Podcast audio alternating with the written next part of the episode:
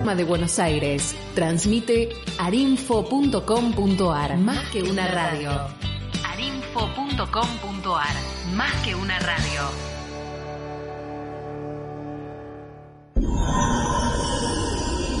Arinfo. Más que una radio.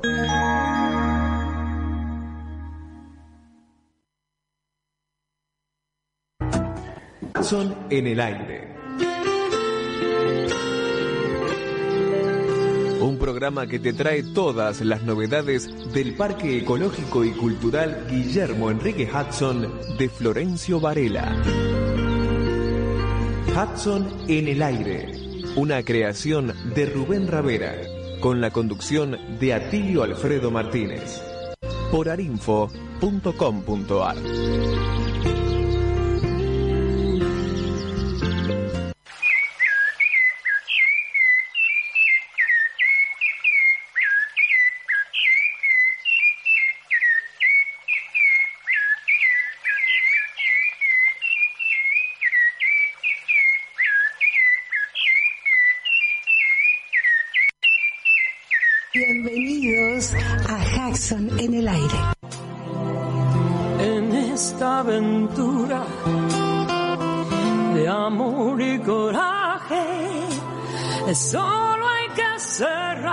los ojos y echarse a volar. Y cuando el corazón galope fuerte, déjalo salir. No existe la razón que venza la pasión, las ganas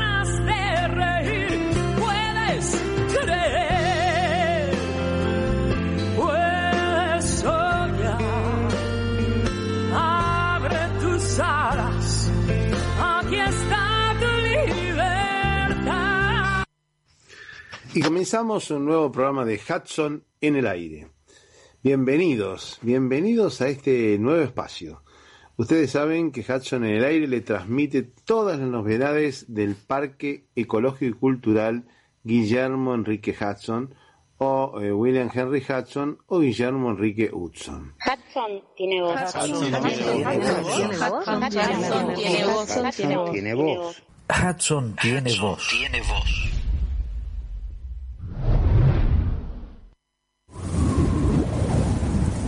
Podía oír el viento en los juncales, en los miles y miles de pulidos tallos oscuros coronados de penachos en un pardo rojizo. Grave y misterioso sonido, que es para mí la más fascinante de todas las múltiples voces del viento.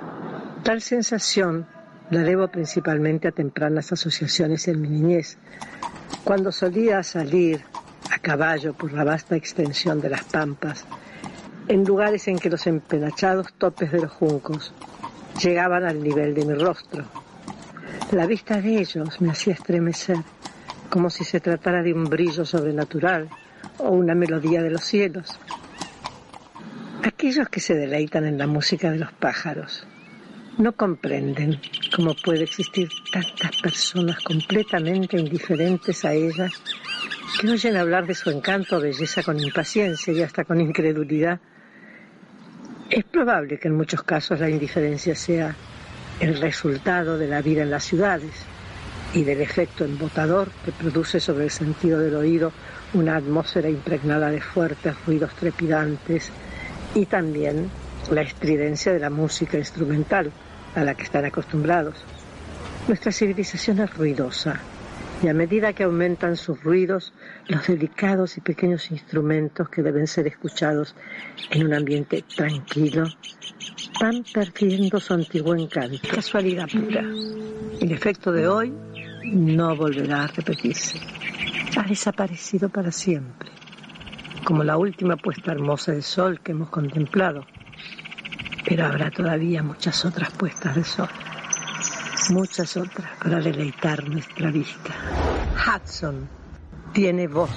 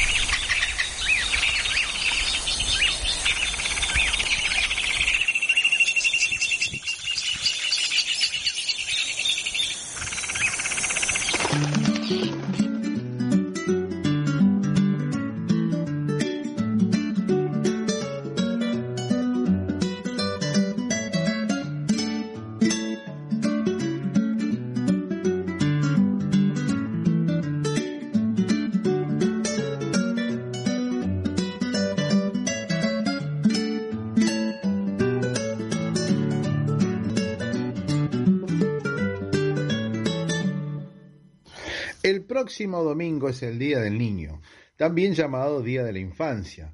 Y tenemos actividades en el Parque Hudson. Sí, tenemos unas cuantas actividades y tenemos ya un itinerario de todas las actividades con las cuales pueden venir con los chicos, con los nietos, con toda la familia para pasarlo en el Parque Hudson en un hermoso día en el Parque Hudson con toda la familia. Leemos las actividades.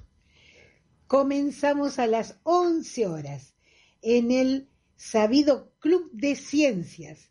Experimentos con energías sustentables, paneles solares, imanes, motores de corriente continua, aerogeneradores, biogás y mucho más. Seguimos a las 12 horas. Taller Señor Cabeza de Pasto. El Señor Cabeza de Pasto es un juego con múltiples beneficios para los niños, ya que los ayuda a trabajar en una manualidad, entreteniéndose haciendo lo mismo y después tomar la responsabilidad de su cuidado porque deben darle agua y acomodarla para que siempre le llegue luz. Trece horas. Origami divertido. Taller de papiroflexia. Exploramos el uso de papeles para armar juegos y figuras. Catorce horas. Taller de fanzine. ¿Qué es y cómo se arma un fanzine? Plegamos el fanzine del museo con temáticas de la naturaleza y de la vida y la obra de Jackson. 15 horas. Hay dos talleres. La confección de barriletes con materiales reciclados. ¡Uh, qué lindo para que todos los chicos miren al cielo! Visita también a la huerta orgánica. A las 16, el taller autito a propulsión, reutilizando botellas PET. Los autitos con bandas elásticas son una forma divertida de aprender acerca del movimiento, la propulsión y la energía. También son entretenidos para jugar y hacer competencias de carreras. A las 16 horas, dos actividades más. El club de Cine Club y salida de observación de aves silvestres y plantas nativas, para completar a las 17 con una rica, riquísima merienda para todos. ¿Cuántas actividades tenemos en el parque? Bueno, el domingo que viene, entonces, Dios mediante el tiempo lo permita, tenemos actividades para toda la familia porque no está programado lluvia, sino un día hermoso de sol y en familia lo pasaremos en el Parque Hudson. Los esperamos. Que no podemos realizar un programa de radio de Hudson sin nombrar alguno de sus tantos libros o alguna de sus menciones. Yo dije, ¿por qué no hablar de la gaviota capuchino café? Que es la, la cuarta décima, la carta número décima que le envió Hudson a Skleiter. Dice así, dice que la población de Buenos Aires está familiarizada con la gaviota. Esto fue escrito allá el 21 de agosto de 1870. Ustedes saben que en esa época Buenos Aires se escribía con Y, no con la I común, ¿no? Bueno, dice que la población de Buenos Aires estaba familiarizada con la gaviota como una de las aves domésticas. Forma parte del trío de nuestras especies más comunes. Las otras son el tero y el chimango. Pero estas dos son exclusivamente rurales, por lo cual es necesario alejarse algunos kilómetros de la gran ciudad para poder hallarlas. No sucede lo mismo con la gaviota, cuya blanca y grácil figura es tan familiar para el gaucho que vive tierra dentro de las llanuras como para los marineros de los barcos que navegan río de la Plata o aún para el hombre de la ciudad que puede llegar a conocerla muy bien sin haber abandonado nunca el pavimento. Dice que todos los días al amanecer las gaviotas capuchino café levantan vuelo desde sus nidos y planean sobre el bañado, emitiendo fuertes gritos que pueden oírse con nitidez a 3 o 4 kilómetros. Los huevos son un excelente alimento. Esto nos cuenta Hudson en este, en este escrito. Dice que tan pronto los jóvenes, los jóvenes, digamos, de los pichones crecen, eh, son capaces de volar, el área de cría es abandonada partiendo en masa en conjunto a disiparse por los campos inmediatos. Ustedes saben que la gaviota es una ave migratoria, vuela constantemente, se van al mar, vuelven del mar, vuelven del río.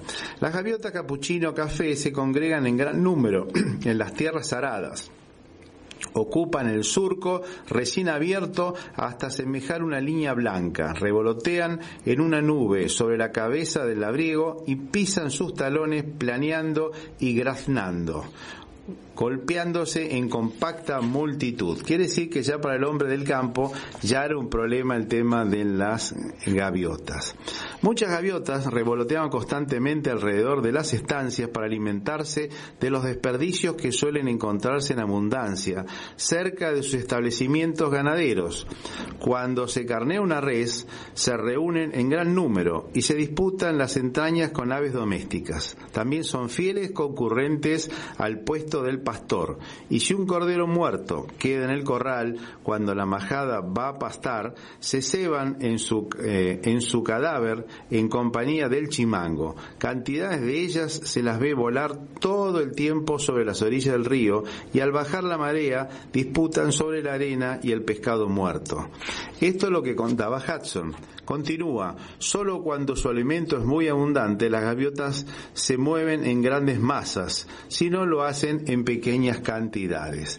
La gaviota era un personaje común en estas latitudes en 1870.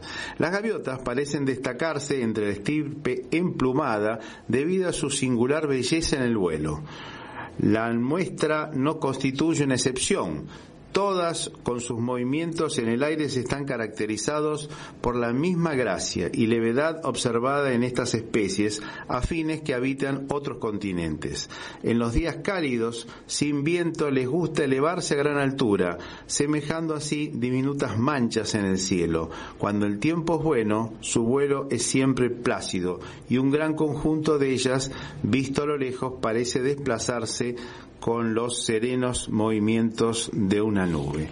Así vemos que la gaviota, la gaviota era un personaje muy conocido en estas latitudes. Gaviota Capuchino Café, carta décima de Hudson del libro Las aves de la pampa perdida. Queremos recordar que el 10 de agosto, pero de 1910, nacía en Buenos Aires Violeta Ginia, sobrina nieta de Jackson y directora del museo entre los años 1964 y 1991. Su padre, Yoshio Shinya, fue el primer japonés asentado en Buenos Aires a principios del siglo XX y su madre, Laura Delholm Jackson, sobrina del gran escritor y naturalista. Violeta fue docente en la escuela pública, fundadora del museo y una gran difusora junto a su padre de la cultura japonesa en Argentina. En el museo tenemos un extenso archivo sobre su vida y obra. Recordemos que el Museo Hudson abrió sus puertas al público en 1967. Quiere decir que Violeta Giña fue la primera directora del Museo Hudson que abrió las puertas al público en esta fecha que estamos hablando. Y llegó hasta el sesquicentenario de Hudson, que fue en 1991, y allí obtuvo su jubilación y pasó la posta a Rubén Ravera, que es el actual director.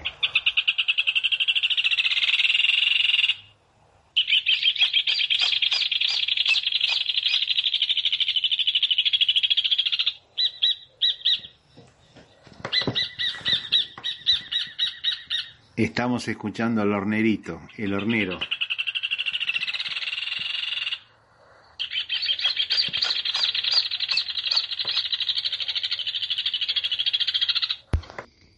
Hola Rubén, ¿cómo estás? ¿Cómo te va, Tilio? Bien, bien. Bueno, ¿qué tenemos para contar esta semana? Bueno, eh, la lluvia no nos impidió hacer la Pachamama. la número 27. Eh, estuvo Elena con su hija, con su gran amiga este, Matilde, y mucha gente que se acercó para hacer el ritual. Y bueno, apenas se echó la última palada para tapar la, la pacha, se, se largó a su hogar. Así que nadie tuvo que perjudicarse eh, embarrándose demasiado. Y bueno, una eh, edición nueva fue posible, a pesar del pronóstico que anunciaba este, altas probabilidades de lluvia al mediodía. Claro, la primera fue en el año 94, 95, ¿cuándo fue la primera? 95. 95. Et- Estaba Ganganelli en aquel entonces, ¿no? Sí, Gustavo Ganelli fue uno de los para que se haga la esta festividad, ¿no? Tan entrañable para los pueblos originarios, especialmente eh, los del noroeste, ¿no? Pero ya la Pachamama se ha difundido a todo el país, a toda la geografía argentina y de alguna manera tiene una una este, vigencia eh, con otros, digamos, eh, perfiles, ¿no? En todo el mundo. Es eh, de alguna manera el comienzo de la fertilidad de la tierra, ¿no? Cuando empiezan las plantaciones Claro. y, y en la zona andina, bueno, ha tenido una vigencia de siglos. Eh, y de alguna manera es también una reivindicación a la diversidad étnica, eh, porque representa a los pueblos originarios y, bueno, está ya inserta en, en- en la cultura, ¿no? En esta cultura americana que conjuga lo europeo, lo occidental, lo americano. Bueno, y estamos contentos de que se haya podido hacer sin necesidad de posponerla. Escúchame, Santos Mamani estuvo al principio también. Sí, desde el primer año, Al primer año ya estuvo Santos Mamani. sí, hasta su fallecimiento. Este año el flyer lo hicimos con, con su fotografía, porque fue un, un gran este, entusiasta ¿no? de esta celebración. Claro. que en la, digamos, en el calendario eh, quechua, ¿no? Coya, eh, era el comienzo del año, ¿no? En junio. Claro, originalmente se hacía el primero de agosto, pero bueno, este considera todo el mes de agosto, Sí, el comienzo del año es el Inti Raimi, que sería el 20 de junio, claro, el 20. 21, 22, sí, Cuatro, cuatro días, ¿no? sí, Y hay otras festividades también vinculadas al sol, como la, la Cruz del Sur, eh, que bueno, era una constelación significativa también para este, este, esta cosmovisión este, de los pueblos del altiplano, el Tahuantinsuyo, ¿no? claro, Y a nosotros, bueno, nos correspondía el Coya Suyo, sí, Coya Suyo, que es la parte sur del Tahuantinsuyo, que tenía cuatro regiones coincidentes con los cuatro puntos cardinales. así es. Eh, así que eh, vamos a seguir con, con todas estas este, festividades, ¿no? Que están acendradas en, en- que hoy, bueno, han salido eh, paulatinamente de ese ostracismo que han tenido durante tantos siglos, ¿no? De dominación europea. Pensemos solamente en el nombre de las plantas, que se conocen muy poco por su nombre indígena, porque tenemos, bueno, una influencia, por lo pronto en la Argentina, ¿no? Sí, sí, Muy europea. Sí, incluso se le han puesto nombres de animales de otros lugares que nada tienen que ver. Por ejemplo, el tigre nunca existió un tigre, había yaguaretés, no había tigres, y así sucesivamente, ¿no?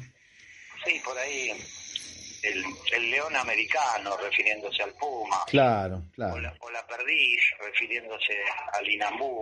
claro. Y los árboles lo mismo, ¿no? El aromo refiriéndose a la calle Acaben. Claro, Bueno, eh, venía el europeo y comparaba con su origen. Y era España, Italia, Francia, Reino Unido.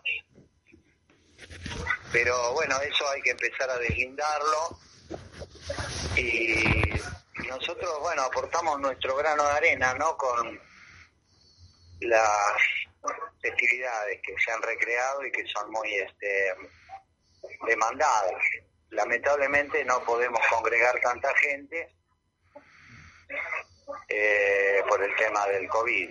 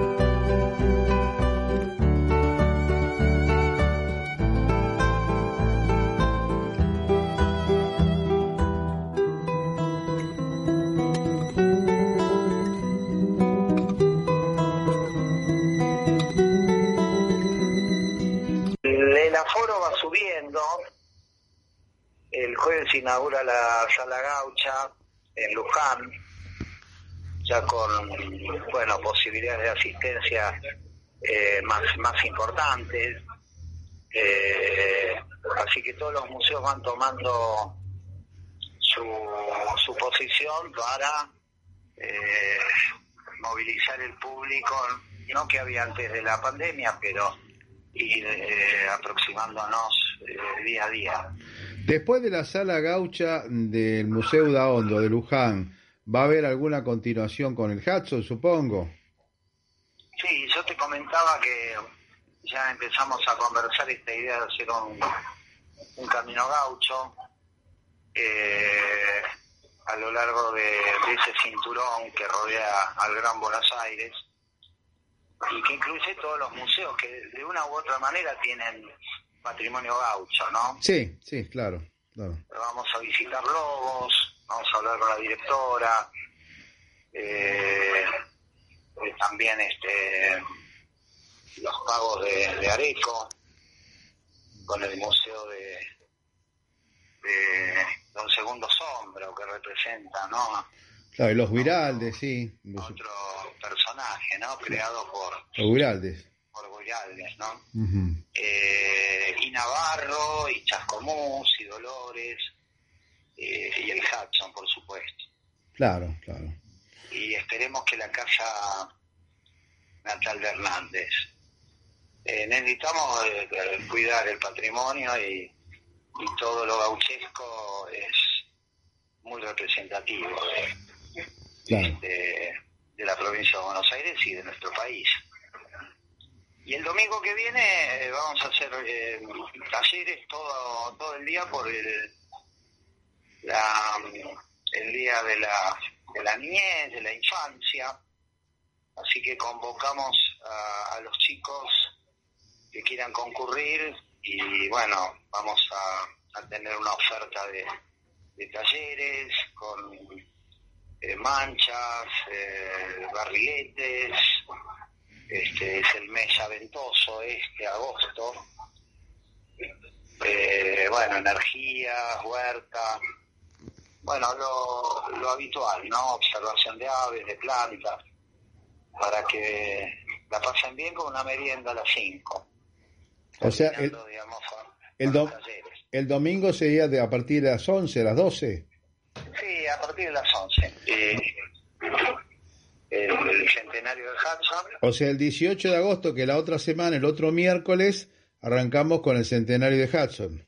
a las 2 de la tarde. A las 2 de la tarde, 14 Y horas. ahí, va- ahí vamos a presentar el proyecto de ley que ya está en la Cámara, eh, declarando Monumento Histórico Nacional la Casa de Hudson. Y bueno, vamos a hacer recuerdos, ¿no? Eh, en el día de ayer tuvimos la, la desaparición de, de nuestra socia más longeva de una generación fundacional en los años 60, cuando empezó a funcionar el museo, más precisamente en el 67.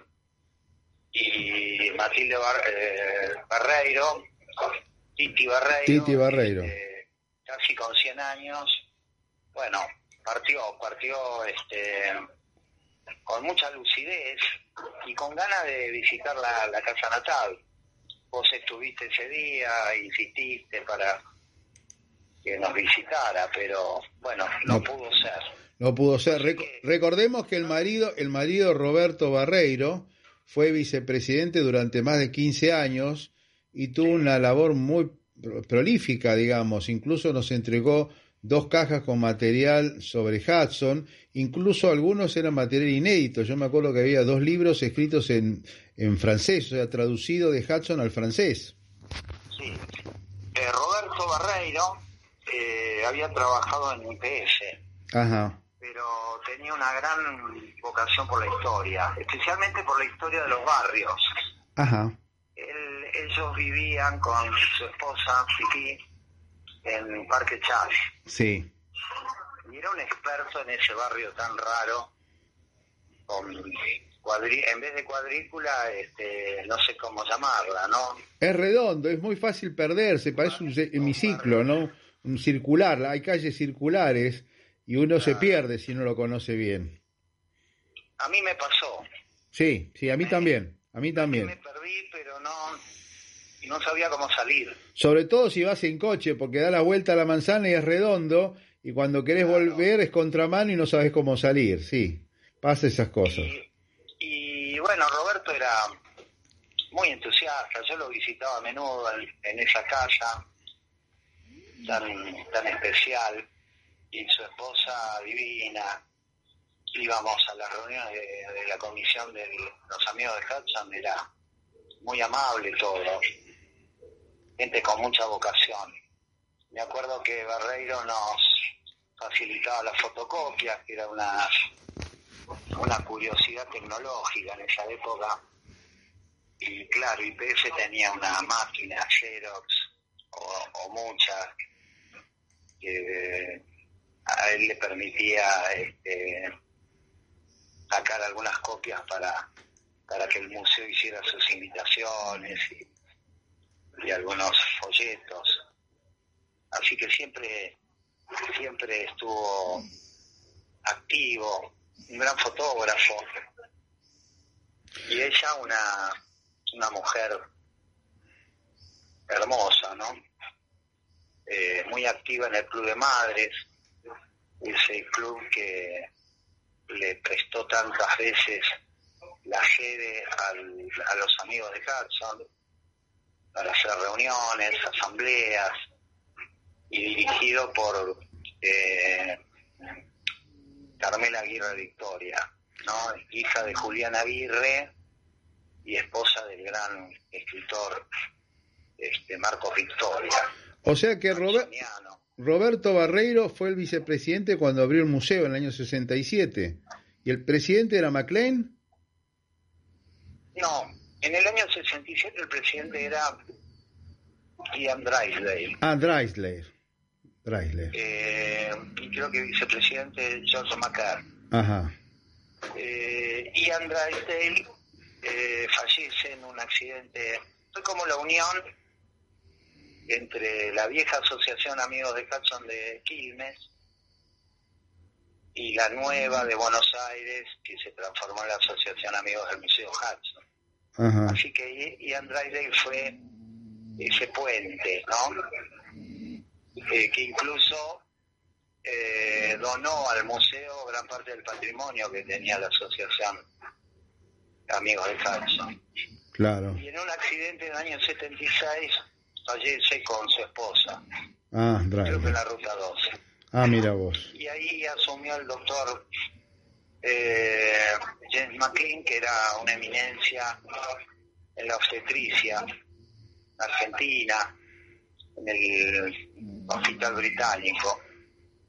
Y Roberto Barreiro fue vicepresidente, pero un vicepresidente como vos, así, muy activo, muy de mucha iniciativa. O sea que estuvo en los años 70, 76 más o menos. Sí, sí, hasta, hasta los años eh, Hasta, 90. hasta el 90, 94, o sea, habrá estado casi 20 años, 15 años largos, un poco más. Fue un grupo, un grupo muy importante de, de gente de bien. Eh, recordamos a la eterna tesorera, ¿no? Ah, Tatiana. Ta- Tatiana Yerkik, a, a, a Raquel Lorza, que era secretaria de en el estudio de contable de, de Ian Drysdale, a Elsa Giner, Elsa Giner. también una laboriosa participante y colaboradora, ¿no? Que también fue presidenta de los amigos Claro. por un- uno o dos años, cuando falleció James McLean. Claro. Eh, bueno, luego reemplazada por Juan Carlos Ocampo. Y hasta ahí llegó eh, Violeta Giña, porque todo este periodo era directora del museo, Violeta Giña, hasta el 91 fue Violeta Giña, ¿no? Sí, hasta el 91. Exacto. que bueno, la provincia decidió jubilarla, yo creo que hubiese podido seguir, pero este bueno, no pudo ser. Yo insistí para que le, le permitieran seguir. De hecho, eh, hubo un director del archivo de Geodesia, Prado, un gallego activísimo, y ya no sé cuándo se jubiló, pero murió con ciento, creo que con 105 años. Mira vos, mira Y vos. hasta último, iba al archivo hasta último momento.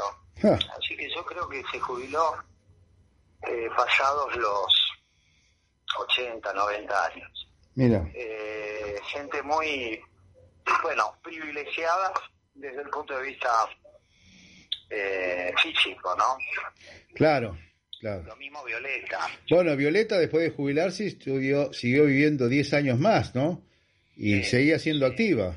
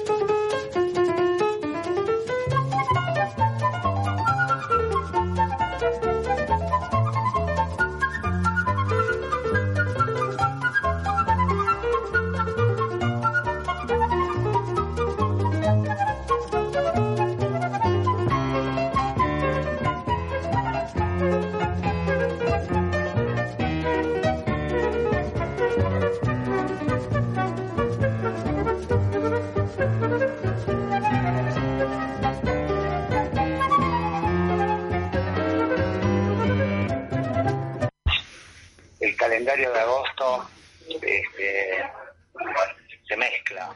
Sí, a mí me llamó la atención una vez que había escuchado del actual eh, director de la Biblioteca Nacional que decía que Hudson había nacido en agosto, en pleno invierno, y había muerto en agosto, en pleno verano.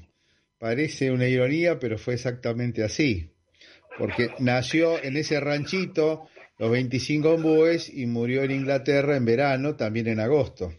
Por eso Hudson es el mes de agosto. Eh, sí, eh, sus hermanos también tienen en agosto eh, muchas fechas también de nacimiento y muerte. Así que agosto es un mes especial para, eh, para Hudson. Y, bueno, hoy quería recordar a, Violeta en, su, en la fecha de su nacimiento y, y lamentablemente a Iti Barreiro eh, en su fallecimiento, que fue, bueno, creo que el 8. El 8 de agosto falleció. El, el 8 de agosto. Así que bueno, la vida de las instituciones es así. Claro, claro. Bueno, agosto es un mes muy, muy terrible, digamos, un mes muy difícil, agosto, porque es un mes de cambio, pero sigue haciendo mucho frío y es un mes que no perdona a veces, por eso dicen julio los prepara y agosto se lo lleva, porque es más o menos esa historia, por lo menos en este, en esta parte del mundo.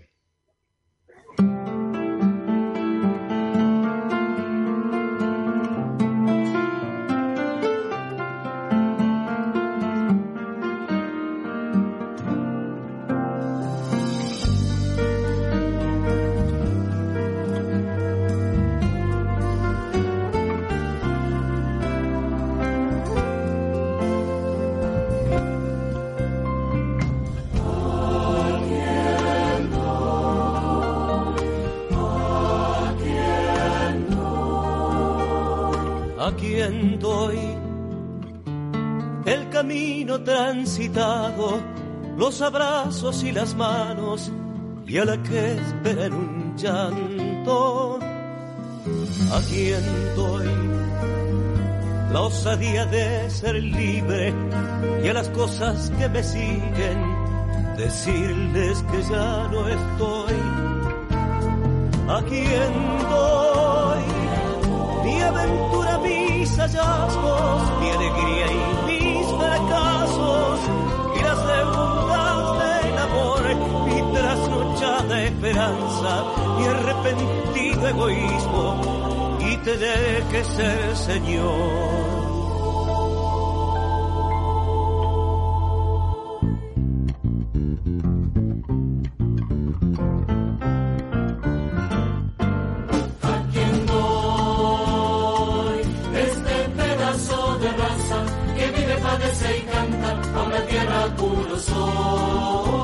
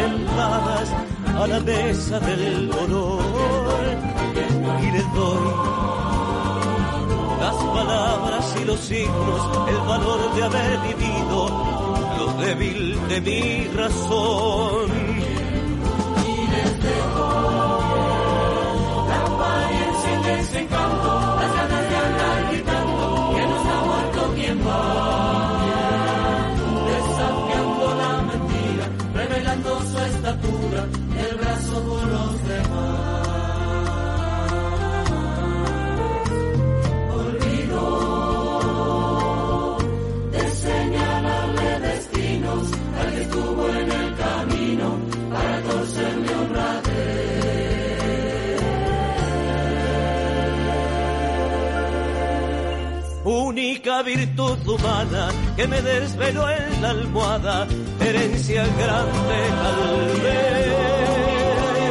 humana que me desveló en la almohada, herencia grande tal vez.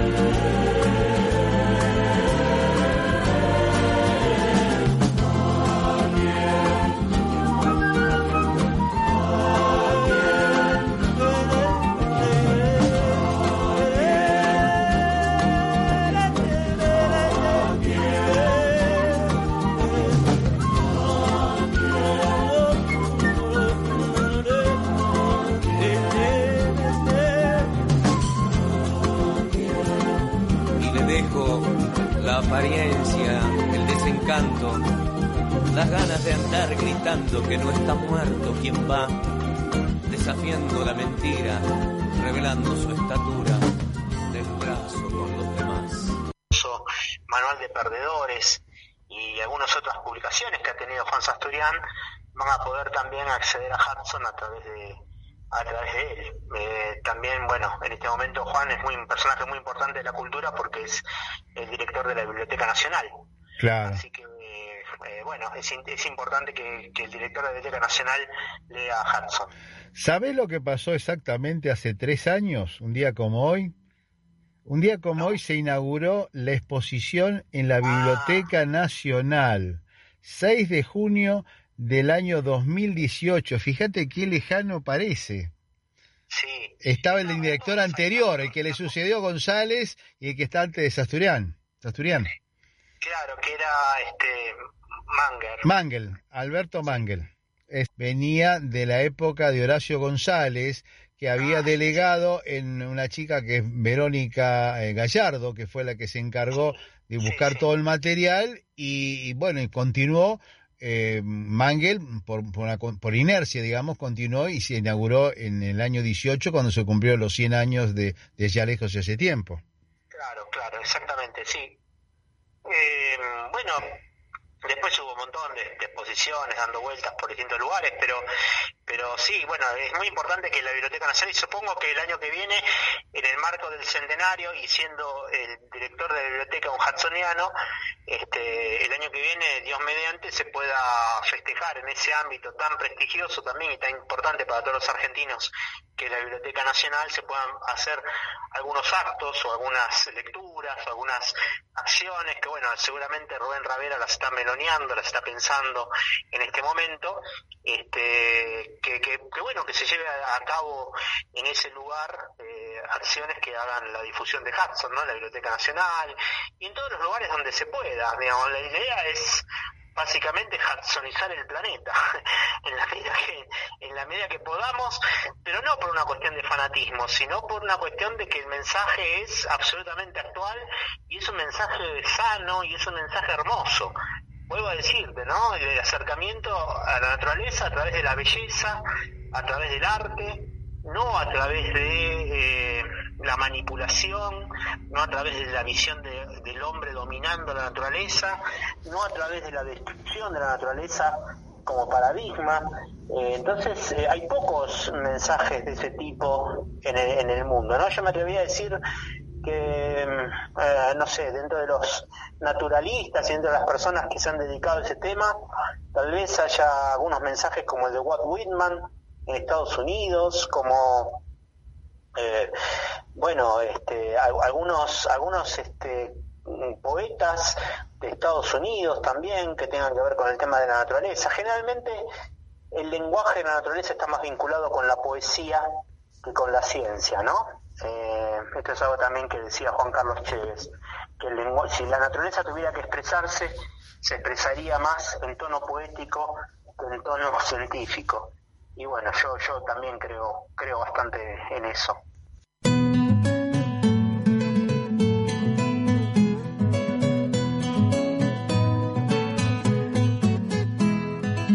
Con esta cebadura no vamos para ningún lado. Hay que cambiar la hierba, hay que cambiar. que El mate está lavado. El mate está lavado, compadre. que El mate está lavado.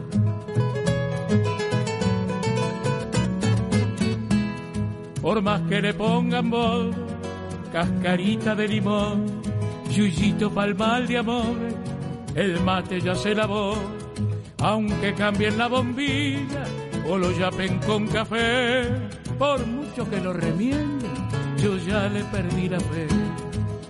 Con esta cebadura no vamos pa' ningún lado, hay que cambiar la hierba, hay que cambiar que el mate está lavado. El mate está lavado, compadre, que el mate está lavado. Primero el reconocimiento, vamos a presentar el reconocimiento como Comisión Nacional, eh, vamos a pedir una estampilla, eh, vamos a invitar a, a otros países, ¿no? A través de personalidades a celebrar de, de una u otra manera este acontecimiento. Y en fin tratar de hacerlo también en el país. Eh, el jueves eh, en San Martín de los Andes Ana María de Mena va a dar una charla sobre Hudson, ¿no? Como el primer naturalista argentino. Ah, mira vos. Eh, te voy a pasar el, el link para que lo podamos difundir también. Vos sabés que yo una vez yendo por esos lugares, andando en la ruta, no me acuerdo qué ruta era, en San Martín de los Andes, me encuentro con una calle que decía Hudson, Guillermo Hudson, que presumo que fue por iniciativa de Ana María Mena. Presumo, habría que averiguarlo, porque era un lugar muy lindo, casi, no era, no era centro, era cruzaba una ruta, digamos, y apareció una calle que se llamaba Guillermo Hudson a la altura de San Martín de los Andes.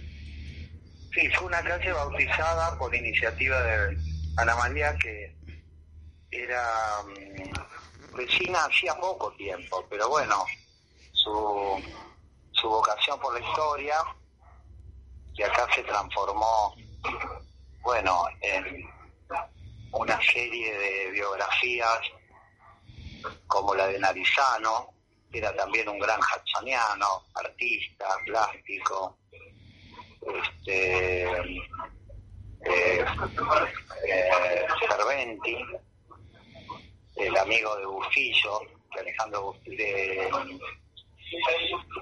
del, hijo de Alejandro Bustillo, ¿no? César. Sí, César Bustillo. Y otros personajes, especialmente de Verazategui Quilmes.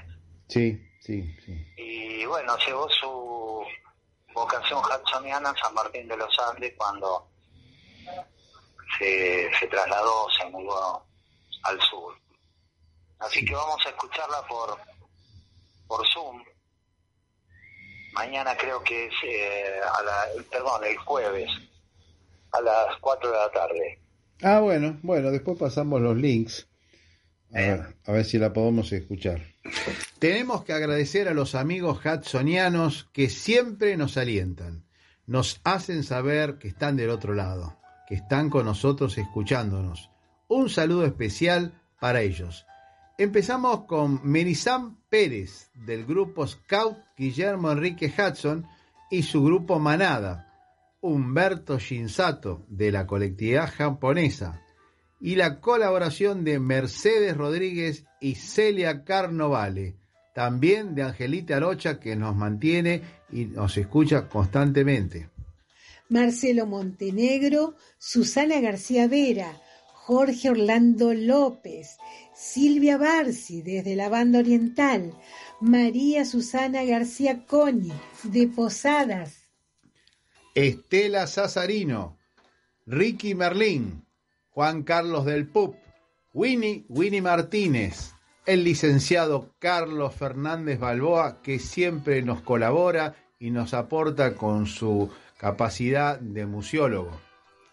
María Virginia de Matei, Adrián Mateusi, Alejandro Arias. Daniela Costa, el artista plástico hudsoniano. Sofía Mariana Ayala. Oscar Alberto Echandne, Fernando Hasfield. Y otros oyentes que no tenemos los nombres porque no los etiquetan en el Face, pero siguen nuestra trayectoria. También, también queremos aprovechar para saludar a nuestra operadora, Jordana. Jordana, fiel en los controles. Nosotros les mandamos los audios grabados desde casa, porque nos quedamos en casa. Y ella, firme en los controles en la operación técnica. Muchas gracias a todos ellos.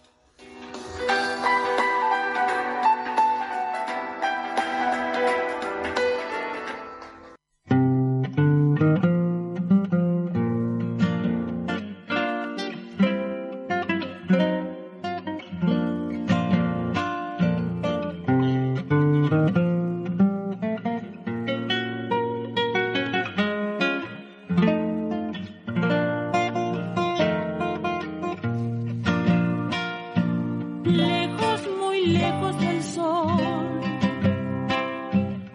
vuelve el recuerdo de allá.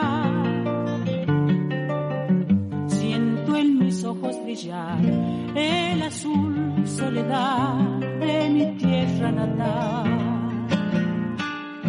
Siento en mis ojos brillar el azul soledad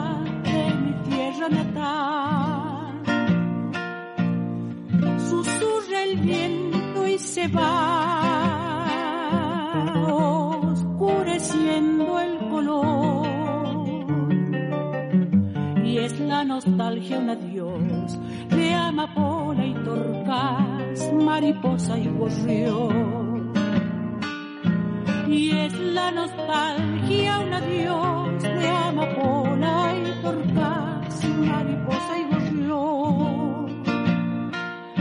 allá lejos la patria andaba,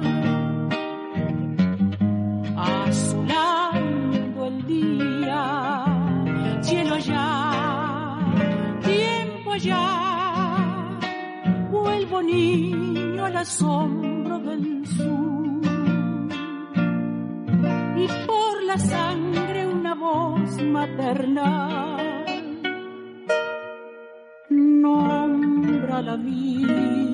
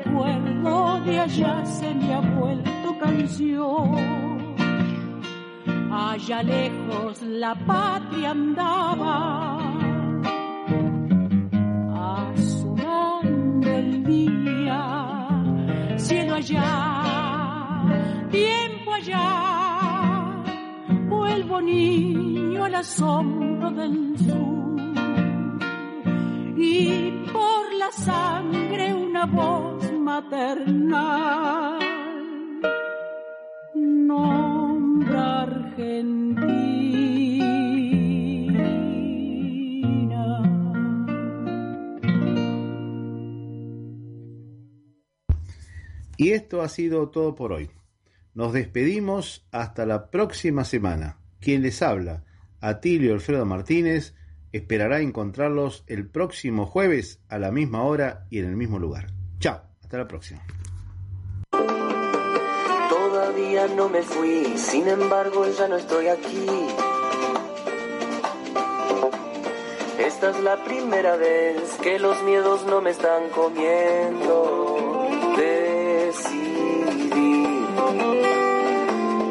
Arriesgo mi destino porque ya debo partir. Hacia